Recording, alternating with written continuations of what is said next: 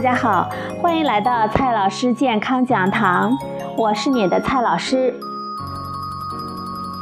今天呢，蔡老师告诉大家，怎样才能煮出乳白色的汤。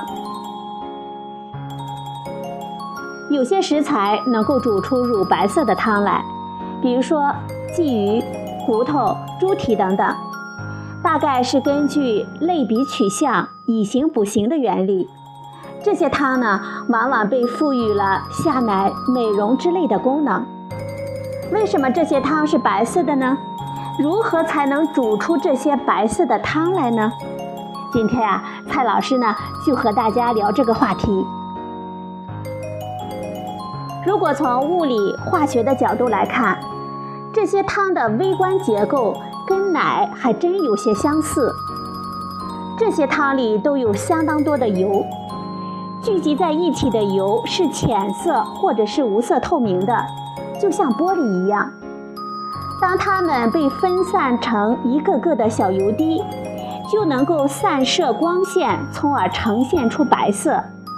这就跟砸碎的玻璃呈现白色是同样的道理。从理论上来说，只要有油和蛋白质，就可以形成分散的小油滴，从而呈现乳白色。不过，任何肉中都含有油和蛋白质，却只有一小部分能够煮出白汤来。这就涉及另一个问题：油需要被分散成多大的小油滴呢？在未经加工的牛奶中，油滴的大小在几个微米的样子，一微米是一毫米的一千分之一。几个微米的油滴，我们肉眼已经无法分辨，但是对于牛奶来说，都还是嫌大，放不了多长时间就会分层。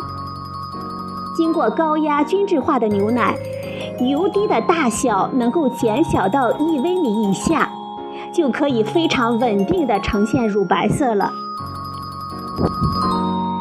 要煮出乳白色的汤来。也要把油分散成几微米甚至更小的油滴，但是在煮汤的过程中，不可能进行均质化的处理，结果呢，也往往就是油是油，水是水，蛋白质无可奈何地待在水中。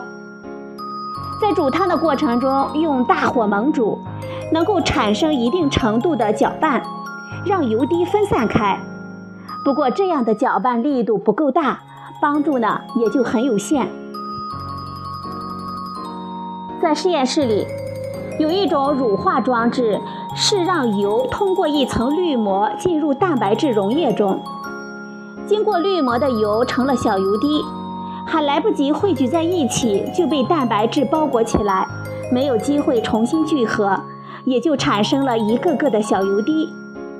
如果煮汤的时候，油从固体中出来的点比较分散，而且出来的速度也比较慢，同时水中又有足够多的蛋白质，那么情形就与通过滤膜进入蛋白质溶液中的油比较类似了。炖骨头汤就接近这种情形。如果煮一大块肉，大量的油连续不断地进入水中。白质们完全来不及对油们进行分割包围，油就可以大部队的形式存在了。除了初始油滴的产生，蛋白质的表面活性也是一个重要的因素。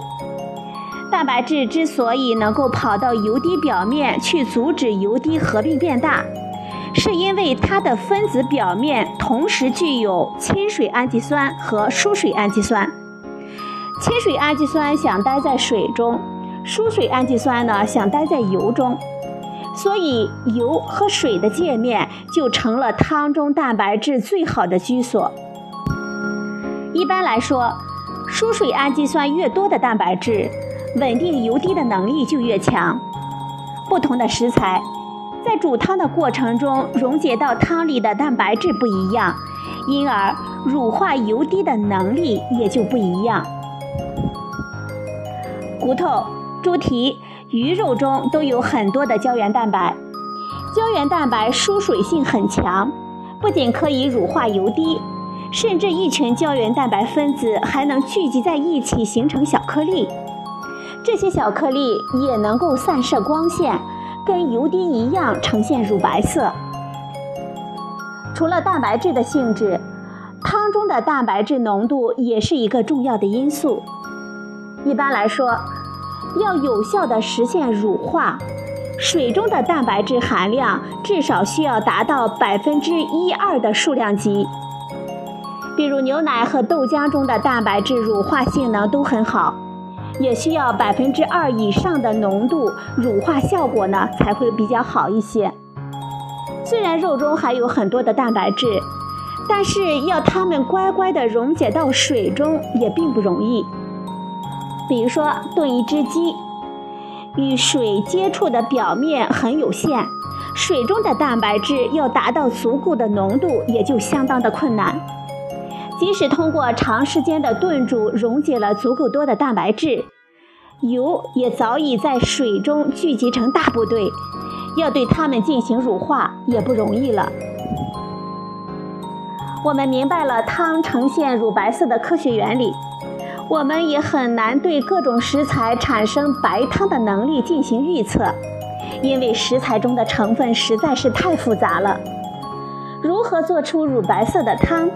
主要呢还是靠经验。前面说的是大火猛煮，是为了增加搅动。